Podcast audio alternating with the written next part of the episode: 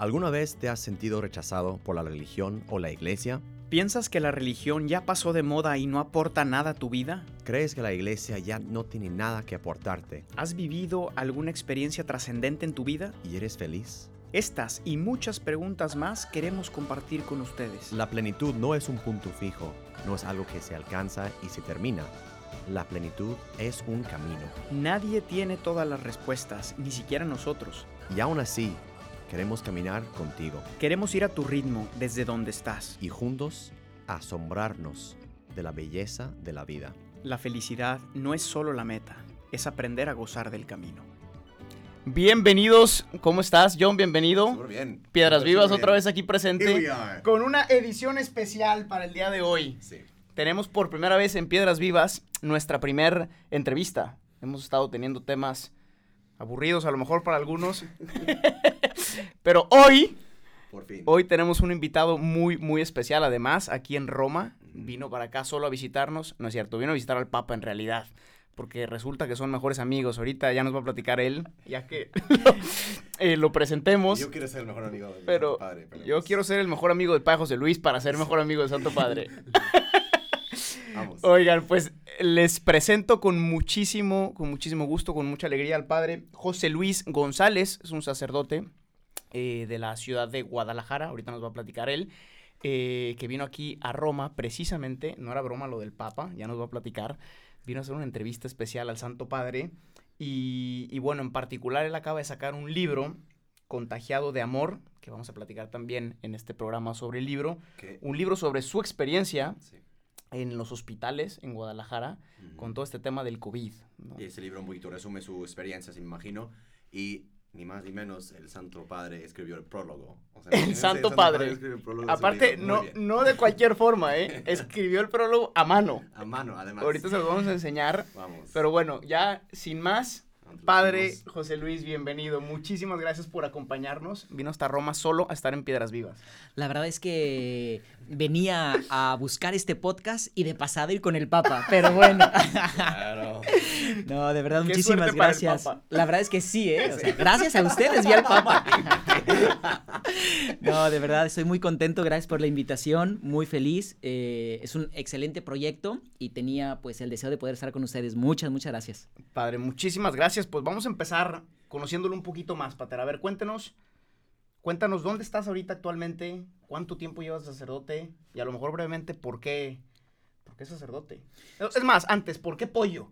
¿Por A qué ver, pollo? se me A olvidó ¿qué decir que el no padre, sé el padre es un gran influencer. Ah, un sí, gran influencer. además. De hecho, ahorita estamos hablando de muchas cosas de redes. Él sí es experto en muchos temas. Gustavo y yo Eh, estábamos como, "Uy, estamos como tomando apuntes, no sabíamos nada de eso. Y bueno, todos lo conocen como el padre pollo. Entonces, Ah, ¿por qué pollo? ¿Desde cuándo sacerdote? Cuéntanos un poquito. Tengo 38 años de edad, voy a cumplir 5 años de sacerdote, todavía estoy en pañales, todavía confieso y celebro la Eucaristía y me tiemblan las manos.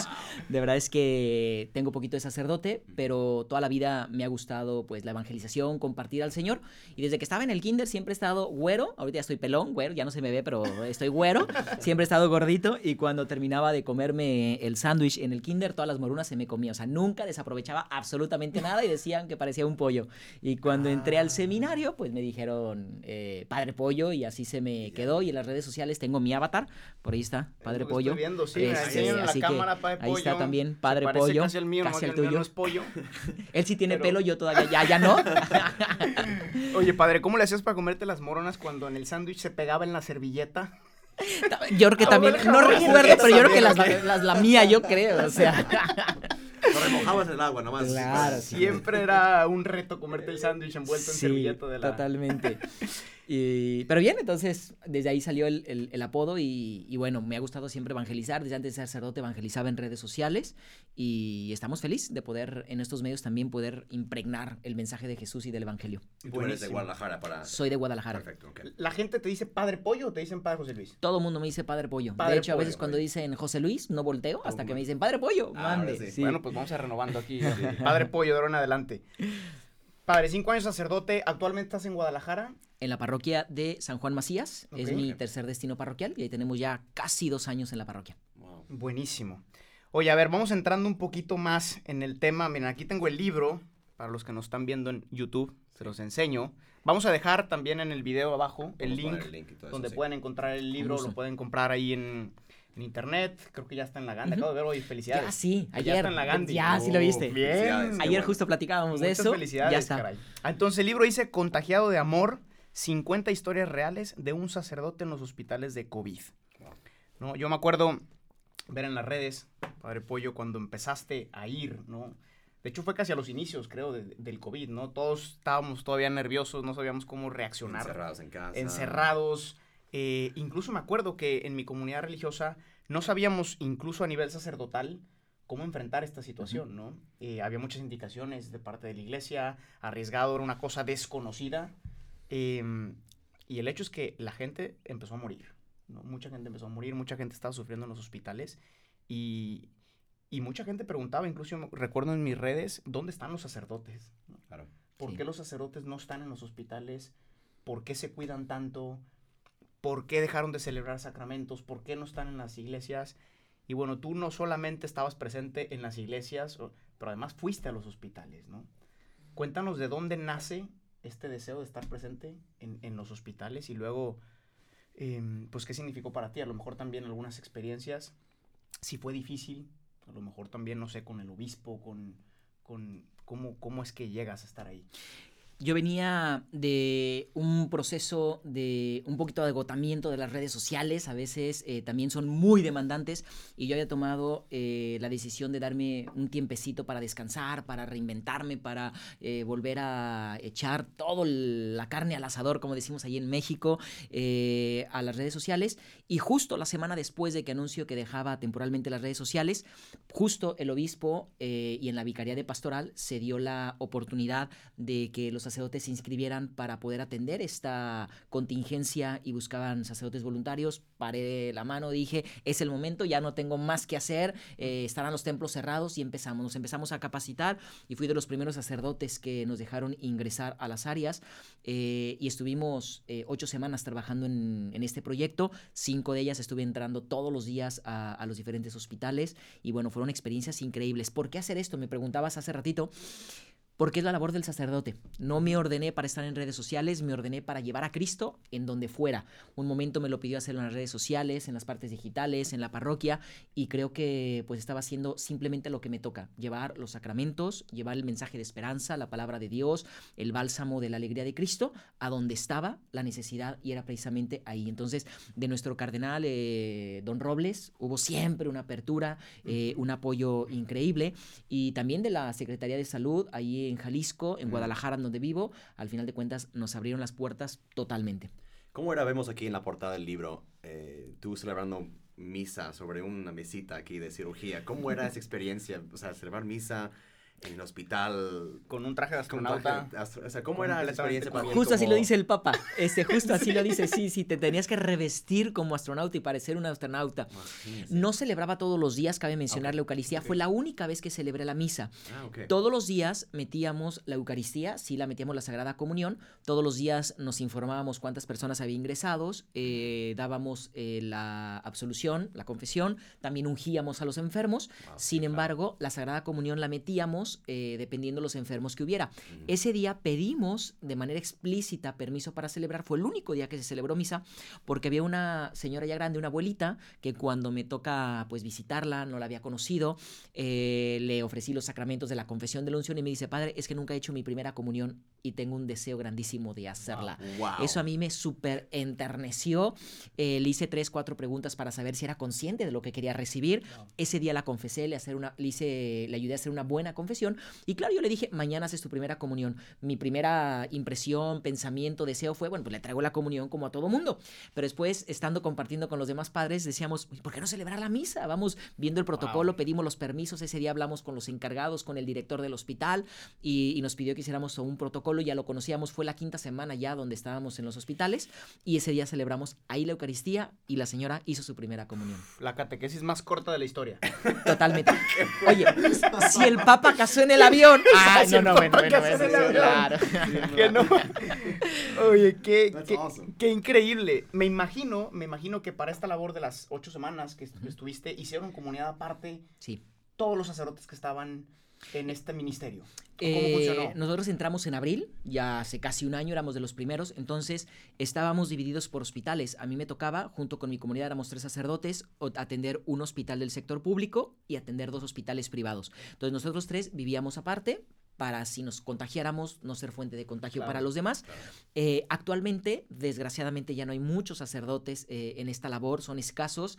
Tenemos como unos cuatro o cinco meses en donde solamente hay dos sacerdotes capellanes para todo Guadalajara.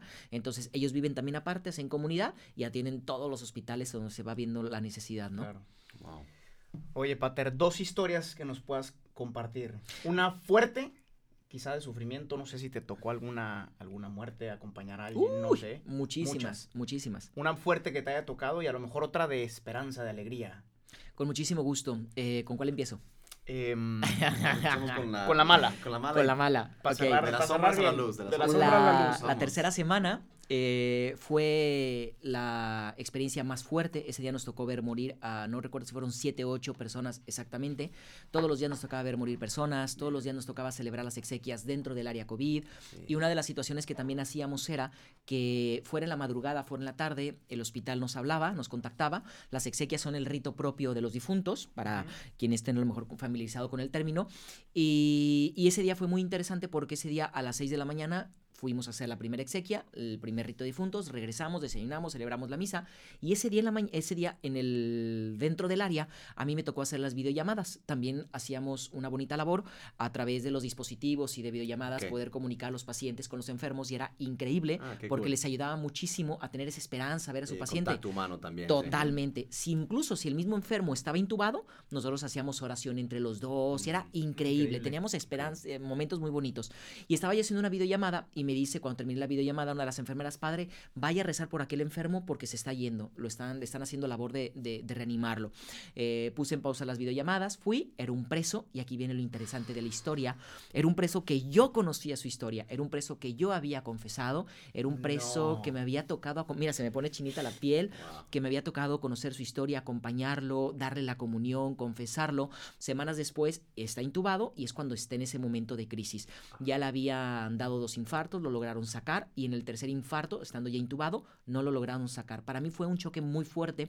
No era la primera vez que me tocaba ver morir a alguien. Sin embargo, al estar yo haciendo oración y demás, empecé a llorar porque lo trataron distinto. Cuando todos los difuntos mueren, eh, ¿Qué, qué, qué cosa? Cuando Los difuntos mueren, ¿no? ¿no? Pues está canijo, ¿no? Está O sea, yo creo que ¿eh? ninguno, ¿eh? Cuando O sea, los difuntos mueren. primero tenían que haber revivido y resucitado. Sí y- pasa, ¿eh? Sí pasa. Ya cuando el enfermo muere, Pasa, qué carrillas, ¿eh? Eh, pasa, Yo me iba a contener, me iba a contener, pero ya que diste pie. Pues fíjate que Lázaro resucitó y después volvió a morir, ¿eh? Sí, o sea, no, ni modo que no, no. eh. o sea. Lázaro sí es uno de esos difuntos que murió. Y, y el buen Jesus también, ¿eh? Eh, y bueno, total, este. Cuando morían, los pacientes lo que hacían eran automáticamente los desconectaban de todas las marengas, maren- marengas, hoy nomás, mangueras o de todo el equipo que tuvieran y los metían a la bolsa negra. Pero que no él fue distinto porque, como era preso, estaba esposado de su pie a la cama. Y para mí fue muy interesante porque tuvieron que esperarse a hacer un procedimiento para que entraran de la fiscalía Para abrir. para quitarle las esposas. Y eso para mí fue impresionante porque a mí me había tocado ya ver cómo Dios lo había liberado del pecado por el sacramento y él seguía humanamente esclavizado a la cama. Entonces, Mm. ese momento a mí fue muy fuerte y cuando veo que ya entra la bolsa negra totalmente desnudo, hay una voz en mi interior que empezó a resonar en mi corazón. De hecho, les confieso, fue el primer título que yo le iba a poner al libro, pero iba a ser muy trágico. ¿Qué te vas a llevar en la bolsa negra? Y empezó eso a resonar en mi corazón. ¿Qué te vas a llevar? Nada, absolutamente nada. Y me empezó, me empezó a entrar en crisis. De hecho, hasta la enfermera se acerca y me dice, padre, está bien, se siente mal, se siente mareado. Le dije, no, tranquila, es otra cosa. Me siento eh, con mucha reflexión en mi corazón. Pero al final fue una experiencia muy hermosa porque pues se fue confesado, se fue en gracia de Dios, se fue con los sacramentos, con Cristo en su corazón. Dios le dio esa oportunidad de encontrarse con el perdón, con la misericordia.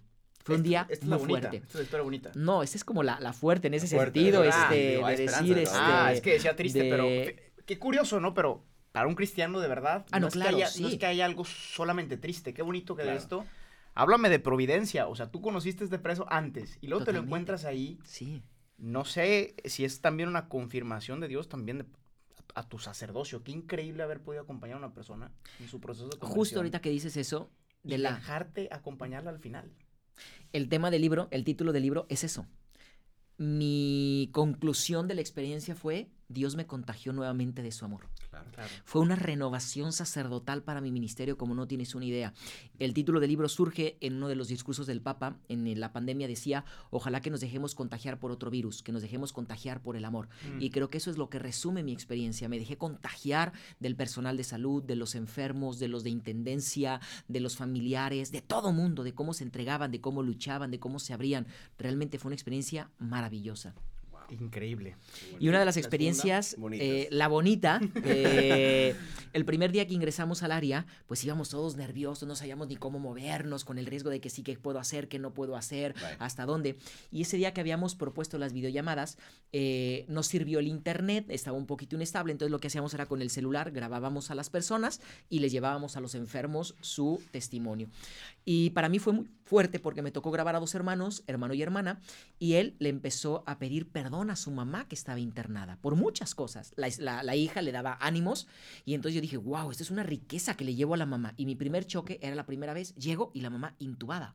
O sea, yo dije, ¿cómo le voy a decir esto? Y entonces yo estaba así como que eh, todo sacado de onda. Llega el enfermero y me dice, padre, récele en el oído, escuchan. Está intubada, pero está, aunque está sedada, sí escucha, está consciente. Entonces empecé a hablar, empecé a hacer oración y demás, y le dije, oye, le traigo un video, me dice, póngaselo en el oído porque lo va a escuchar. Y eso fue para mí maravilloso, porque cuando le pongo el video de sus hijos, cuando su hijo le empieza a pedir perdón, aquella mujer sedada, intubada, comenzó a derramar lágrimas. No. Sí, sí, sí, fue algo increíble. Y, Ya está llorando John. y al final le yo les decía, y les decía en el libro, hay que atrevernos a pedir perdón a tiempo. No hay que guardar rencores en nuestro corazón. No hay que guardar una mínima situación. No hay que esperarnos hasta el final. Hoy tienes tiempo de decir te amo, dilo. Te quiero, te admiro, gracias, No perdón. esperas. No hay que esperar para Claro, hacerlo. Sí. Wow, increíble. No está llorando ya yo. Este, John llora con cualquier cosa. esto, esto sí ameritaba. Esto sí ameritaba unas lágrimas. Oye, Pater, estoy leyendo aquí una parte del. Ya para pasar también al tema del Papa Francisco. ¿no? Yo sé que estás aquí para visitar a Piedras Vivas, pero también sé que en el camino te encontraste con Francisco. Pasaste por ahí, por ahí, Entonces- ¿no? No, Se estaba, hospedó en Santa Marta, o sea. no, antes de hablar del Papa Francisco, digo, ya lo voy a introducir porque el, el Papa le escribió el prólogo a mano. Los que están en YouTube pueden- lo va- lo puedo pueden ver a mano, después, ¿no? Sí. Pero como no le entiendo a la letra del Papa, lo siento mucho, Santo Padre. Aquí el Padre nos hizo el favor de ponerlo. Eso, eso, eso. Eh, pero como para cerrar esta idea del sacerdocio, qué bonito lo que dice el Papa. Dice em, que el Señor, le está hablando al, al Padre José Luis, Padre Pollo, que el Señor te lo retribuye abundantemente todo este servicio que hiciste. Gracias por ser sacerdote. Nunca negocies la unción con la que el Señor te miró con amor y te eligió. Pídele a la Virgen que la cuide. Y también pídele que te dé la gracia de llorar. Las lágrimas son un don que fortalecen el corazón sacerdotal. Increíble. Ayer me platicabas, ayer también estuve desayunando con el, con el padre y me, platica, me platicabas que te movieron mucho estas palabras del Papa, ¿no? Totalmente. ¿Qué Totalmente. significan para tu sacerdocio? no? significan muchísimo, significan precisamente ese recordatorio eh, cuando dice el Papa de no negociar esa unción con la que Dios nos, nos negó. sí. Eh, yo la ligo muchísimo, no al negocio de si vendo libros, si no, si gano, no, lo he dicho eh, y el Papa lo conoce, todo peso que entra para el libro está siendo donado a la caridad, sin embargo, es ese riesgo de negociar tu vida, renegociar a lo mejor situaciones, de enrolarte en el día a día, de instalarte, de apegarte, de hacer, eh, porque eso yo le, platicaba mucho al Santo Padre desde antes de que me escribiera el prólogo en la correspondencia que he tenido con él durante este año. Eh, he visto que muchas veces podemos apegarnos de alguna manera a las cosas de la tierra. Yo veía en la experiencia del hospital muchísimas personas que duraron, me tocaron de verdad confesiones hermosísimas de 30, de 40, de 50 años sin confesarse. Wow. Personas que tenían eh, miedo, personas que tenían dificultad para encontrarse con esa misericordia de Dios. Entonces, no negociar es no te instales en esta tierra. De ahí que uno de los capítulos es somos peregrinos, no vagabundos. El vagabundo eh, va sin rumbo. El peregrino tiene un punto de llegada que es el cielo y a veces eso se nos olvida. Claro, claro. Y esa nego- nego- negociar justo también el corazón.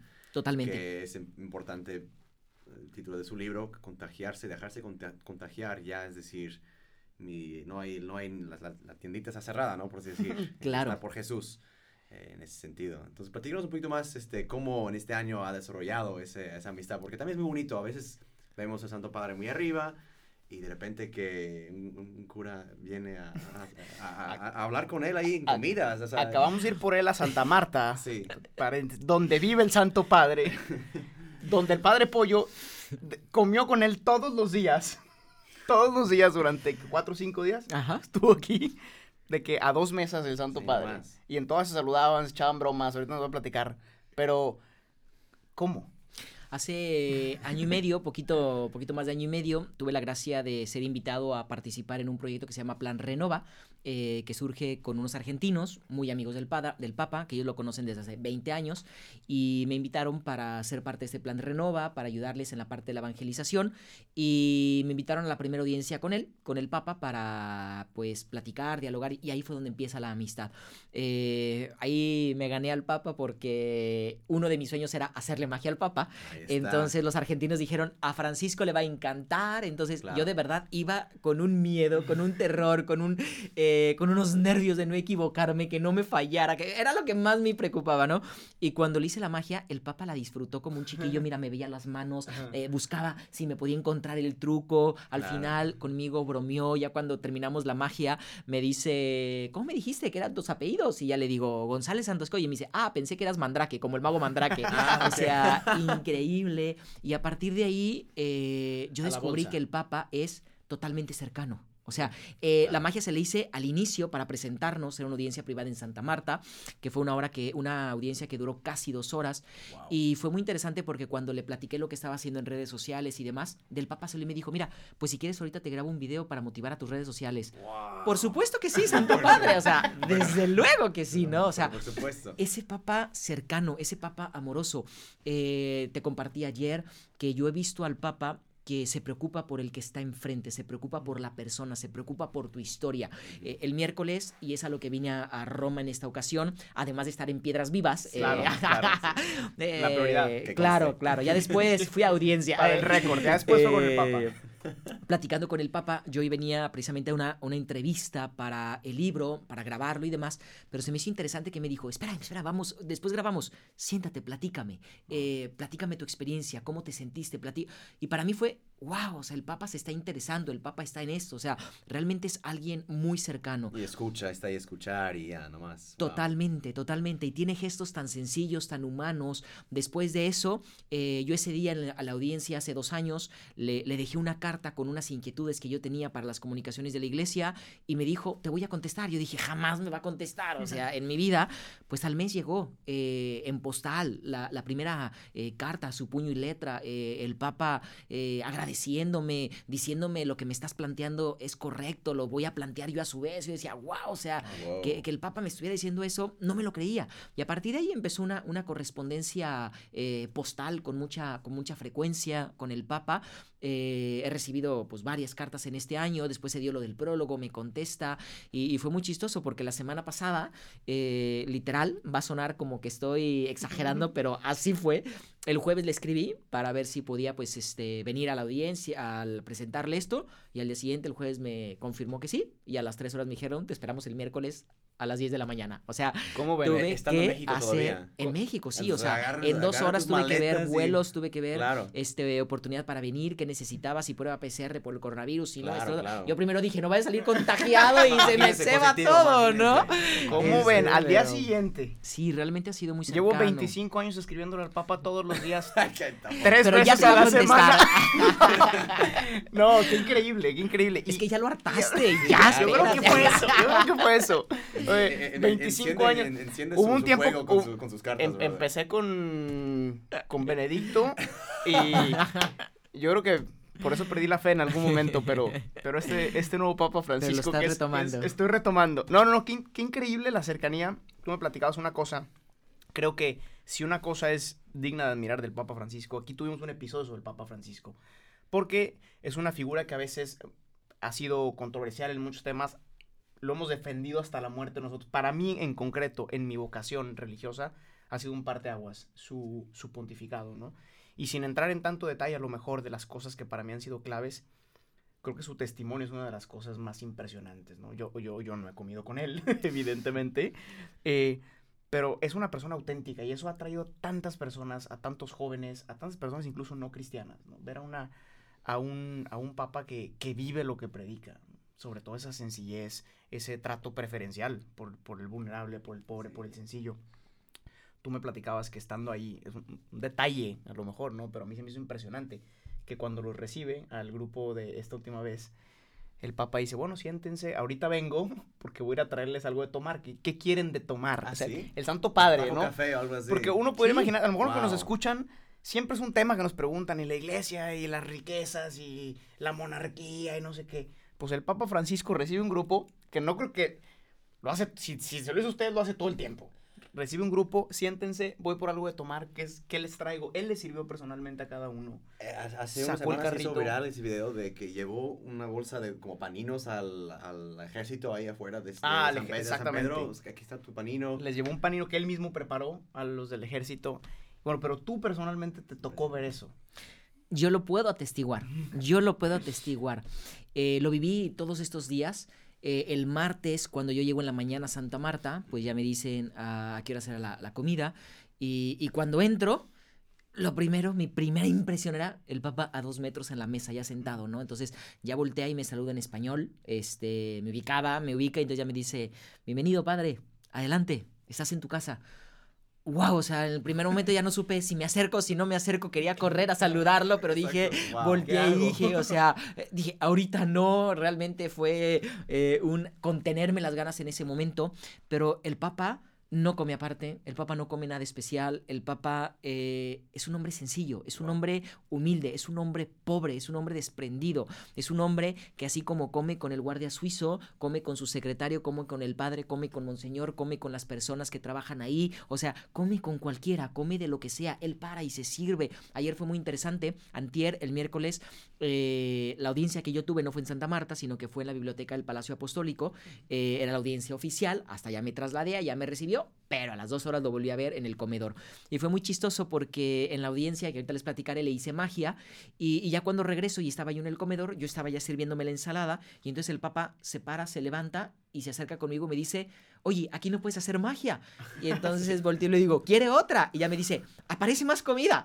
Y entonces ya yo le digo, ay padre, acuérdese que yo hago magia, pero no hago milagros. Y ya, provecho, me da una palmada y se va a sentar. Dije, Wow. Wow, o sea, esos gestos eh, hermosos, detalles. eh, ese mismo día, ese miércoles, antes de irse a la audiencia, sale y, y el carro sencillísimo que lo está esperando solo con el chofer, él sale y saluda al guardia suizo, saluda al de la gendarmería, eh, se acerca, o sea, es un, es un hombre que tiene una humanidad impresionante. Aquellos que dicen que el príncipe de la iglesia y que es... No, el papa no lo es, el papa no lo es, el papa es un hombre sencillo. Pues sí, increíble la verdad esta, esta, esta cercanía de- del Papa con la gente, ¿no? Y, y- y lo que me platicas confirma lo mismo que yo había podido leer de muchas historias y qué increíble que alguien en primera persona haya vivido esto, que es una de las cosas que verdaderamente está revolucionando la iglesia, ¿no? Él habla mucho de, del clericalismo en la iglesia, ¿no? Sí. Justo de, de, esta iglesia que a veces se critica tanto también, ¿no? Jerárquica, con un fuerte énfasis en el sacerdote como el centro y tal. Y él nos dice, no, nos apunta al evangelio y dice, no, el sacerdote es el primer servidor, ¿no? No he venido a ser servido, sino a servir como Jesucristo, ¿no? Y él es el primero que lo vive. Y definitivamente esto es algo, yo creo, que es lo que está revolucionando tanto a la iglesia, ¿no? Totalmente, y creo que es al final de cuentas una invitación y un aliciente para que también lo, lo hagamos nosotros, ¿no? Le encanta a él romper esos esquemas. Yo cuando llegué Totalmente. a la audiencia del miércoles eh, iba a grabarlo para hacer una entrevista para un posible proyecto que hay justo de libro y para entregarle pues el libro a mano, pero yo al conocer que el Papa sabía que eh, pues le había hecho magia y demás y que me ubica, dije, me voy a llevar una magia por cualquier cosa que me la pida, ¿no? este, siempre bajaba al comedor en Santa Marta con una magia en la bolsa, Claro, sí. por si en algún momento, lo que fuera. Y me sorprendió porque fue justo en la audiencia. Entonces, ya en cuanto entro, eh, fue, pues estaba el monseñor que me acompañó, estaban los de la fotografía oficial y demás y todo, estaba el mayordomo. Y entonces lo primero que hace el papa, ya me había visto en la mañana, en el desayuno y demás y todo. Y entonces lo primero que me dice me dice, ¿y hoy no me vas a hacer magia? Y entonces yo dije, gracias a Dios que Menos subí la magia, sí. Entonces le dije, Santo Padre, un mago siempre viene preparado. ¿Quiere que le haga magia? Me dice, dale. Y entonces le hice una magia. Y claro, los dos monseñores se quedaron así como que funcionan así como esto, magia. O sea, esto viene el padre. Y entonces ya el Qué mismo cool, papa. Sí. la verdad. Esos pobres no hayan que hacer cada que el papa se sale del protocolo. Dios sí. bendiga a los que se encargan de la agenda no del sabes. papa. Sí, la verdad es que sí. Y entonces el Papa voltea y dice, sí, es que hace dos años me hizo magia. El padre evangeliza con magia. Y entonces ya está, sí, totalmente. Entonces ya eh, ellos estaban, los monseñores, pues viendo el Papa. Y me gusta mucho porque el Papa goza. Claro. Eh, le dije, hoy Santo Padre le traje una magia diferente porque investigué y sé que le gustan las cartas. Entonces, hoy vamos a hacer una magia con cartas. Y ya agarré una, una baraja y le dije, Santo Padre, ¿puede tomar una carta, por favor? Y entonces ya la agarra y le hace así. Y así como Exacto, un chiquillo, o sea, chiquito, como que no quiero que la escondiéndola vea. como Sí, claro. ¿no? Eh, y fue un, una, una- un detalle muy padre porque en la audiencia oficial te piden que no le presentes nada al Papa para que él firme nada. No puedes que te dé autógrafos o algo y lo Claro. que sea. La verdad es que yo había preparado una magia para que el Papa la firmara. Entonces, este, claro, entonces- y entonces ya empecé a hablar, es una magia que hablo de la confesión y del pecado y demás. Yo firmo una carta y el papá firma otra y demás. Este, no les spoileo la, la, la magia, algún día se las haré, pero, pero bueno, ahí quedó. Y, y entonces cuando le pido al papá que firme la carta, dice el monseñor, inteligente el padre para que la que firme. Entonces ya, ya me dice el papá, ¿qué le pongo? Su nombre si gusta. El, pa- el papa también tiene colmillo. Entonces, sí, claro, sí, sí, sí, totalmente. Entonces, no y, y tú lo ves, este, ahí en las redes sociales ya puse las fotografías, tú lo ves sonriente, goza el momento. O sea, el Claro. Papa, el. Papa se da su tiempo, se da esa oportunidad de gozar cada momento, lo vive al máximo. Qué increíble, Pater. Oye, entonces, terminas este libro, el Papa hace el prólogo, está increíble, y te recibe para una entrevista ahora, ¿no? Una entrevista que ya preparaste. Quizá nos puedas dar un mini adelanto, más o menos, de qué temas va a haber, porque el padre trae un proyecto muy interesante, posible también, con el libro más adelante, ¿no? Vamos a también para que lo encomienden mucho. Em, ¿Qué tal la entrevista? ¿Era lo que esperabas? Sí. ¿La llevabas preparada con alguna intención? Sí, eh, él me sacó ahora a mí de mis este, Esquemas, esquemas, que Sí. traía Ajá, preparados claro. porque pues yo iba precisamente a eso y entonces antes de yo cuando entro ya con mi tripié preparado, con la cámara, con los micrófonos, de hecho hasta el monseñor me dice, padre, ¿y esto? Le dije, eso es lo que yo solicité. Ah, ah, bueno, ¿y usted? ¿Y quién lo va a grabar? No se apure, yo voy a instalar todo esto, lo otro. Entonces fue muy interesante porque ya después que le hice la magia y le empecé a decir al, a- al Santo Padre y demás, le digo, Santo Padre, ¿me deja ponerle el micrófono? Sí, adelante, va. Y entonces ya le empecé a poner el micrófono y, y me decía uno de los monseñores, me dice, es que, pues, eh, qué interesante, o sea, el Papa no se quejó en nada, lo vio, tiene una soltura con el Papa y después ya, antes de grabarlo, me dice, siéntate, siéntate, vamos a platicar primero, ahorita grabamos. Eh, y Ah, eso a mí se me hizo increíble, es decir, Mm. me estoy interesando por ti, platícame tus historias, cómo te fue, me preguntó varias eh, anécdotas, me preguntó cuál había sido mi impresión como sacerdote, eh, y, y eso para mí fue más valioso que lo que iba a la ser, que era el video y la sí. entrevista. Sí. Y ella después me dijo, dale, vamos a grabar algo. O sea, fue como que, wow, o sea, fue realmente impresionante. Y sí, le hice pues varias preguntas y demás. Eh, y una de las cosas que recuerdo mucho de la entrevista es, eh, yo le dije pues que el nombre había salido de un discurso de él y le preguntaba que cómo nos podíamos contagiar de ese amor de Dios. Y dice, uy, no es nada fácil. Mantenerse enamorado también es muy difícil. Sin embargo, para poder mantenernos, y ya les estoy spoileando y les estoy dando la primacía de la entrevista, Sí. ¿eh? Vivas, vivas. Para poder- Las vivas, casi primero. Siempre te- recuérdalo, ¿eh? Donde las noticias llegan primero. Así es. Y los chismes también. Ah. Exacto. y, y me dice, para poder mantenerte enamorado de Jesús, hay que quitar todas las barreras. Hay que ir desprotegidos para que Dios te muestre el amor. Y eso se me hizo muy interesante, muy interesante. ¿Cuántas veces vamos precisamente a la oración, al encuentro con esas barreras, con esos esquemas, con esas situaciones que a lo mejor nos golpean y que sobre todo bloquean a Dios para que se nos pueda manifestar en el corazón? Wow. Pater, ¿dónde pueden encontrar tu libro? Actualmente lo pueden encontrar en las librerías Gonville, en las librerías Gandhi, ya también están ahí. Gandhi. En las librerías Sambors y también lo pueden pedir a través de Mercado Libre y por Amazon lo pueden descargar en Kindle. Vamos a poner todos esos enlaces ahí en, en el video de YouTube En para el que canal. también puedan este, encontrarlo de manera directa ahí. Si me dejan decir algo, el Claro, libro claro. no solamente cuenta 50 historias, son 50 historias que recopilé, pero está dividido en 14 capítulos. Cada capítulo, eh, cada, cada libro, cada capítulo del libro toca un tema. Hablo del tema de la muerte, el tema de la fe, el tema de la amistad, el tema de la familia, cool. cómo reinventarnos en las eh, enfermedades, el tema de la muerte, y cada tema, Con una historia.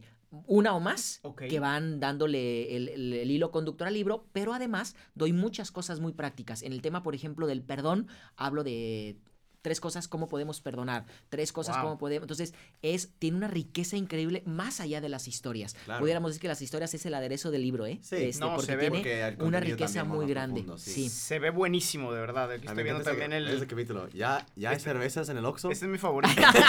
hay un capítulo que se llama Ya hay cervezas en el Oxxo. Jóvenes, no se pueden perder este libro. Ya hay cervezas en el Oxxo. Cinco remedios contra la triste- tristeza. que Uno es... uh, La cerveza. Oiga, no, se ve, se ve buenísimo. No, se ve cool, ve se ve buenísimo cool. el libro. Wow. eh, para que lo consigan. Luego me lo prestes, ¿no? ¿Dónde, ¿Dónde te pueden encontrar también? Porque el padre también es un gran influencer. Supongo que obviamente ya todos lo conocen. Ajá. Pero si acaso alguien de los que nos escucha todavía no lo sigue, ¿dónde te encuentran, padre? Arroba Padre José Luis GS. O si le ponen as- en el buscador Padre Pollo, salen todas mis redes. Claro Padre sí. Pollo. Sí, literal. O sea, al final pónganle Padre Pollo y salen Sale en todos Padre los lugares mis José redes Luis. sociales. Padre. José Luis GS. Para que lo busquen. Y por último, yo quería decir también, em, como motivación para que consigan este libro, el Papa Francisco dijo hace poquito en su libro, Soñamos Juntos, em, que de las crisis no se puede salir igual. Se sale o peor o se sale mejor, pero nunca sales igual de las crisis, ¿no? Creo que pues esta pandemia nos ha golpeado a todos como humanidad, nos ha hecho cuestionarnos muchísimas cosas de nuestra vida, de, de nuestras prioridades. Y este libro toca temas existenciales que seguramente te has preguntado en estos momentos de crisis, ¿no? Ujú. Entonces, eh, definitivamente es una herramienta que te puede ayudar a salir mejor de la crisis en la que te encuentres, porque las crisis las tenemos todos y en diferentes momentos de la vida y definitivamente esta en concreto creo que ha destapado otras crisis Claro. personales, ¿no? Totalmente. Entonces, es una herramienta buenísima como para, para salir mejor de la crisis y crecer. Hay un autor, Alvin Toffler, que lo cito en el libro, que dice que los analfabetos del siglo XXI no serán aquellos que no sepan leer y escribir, sino que serán aquellos que no sepan aprender, desaprender y reaprender. Y creo que esta crisis nos viene a enseñar que tenemos muchas cosas que desaprender, el egoísmo, el creernos el centro del mundo, el creernos Sí. autosuficientes, y tenemos que aprender nuevamente a vivir con Dios y aprender a vivir sirviendo a los demás. Ese re- reinventarse, como tú Así dijiste es. al inicio. Sí, qué bueno, qué bueno. Increíble, padre. Oigan, pues para cerrar, digo, va a haber una magia ahorita. Los que están escuchando en el podcast pueden ir al canal de YouTube donde sí van a poder ver la magia. And subscribe as well. eh, suscribirse al canal de YouTube y también vamos a tener otro en nuestro canal de en nuestra cuenta de Instagram, ¿no? Este porque el padre, además de ser influencer, es mago también. ¿no? Es un gran mago, como ya se ganó al Papa, a ver si logra ganarse a, los- a lo- a las piedras vivas que están por ahí, ¿no? Este, entonces, Dale. Adelante con la Eh, magia, ¿o qué? sí.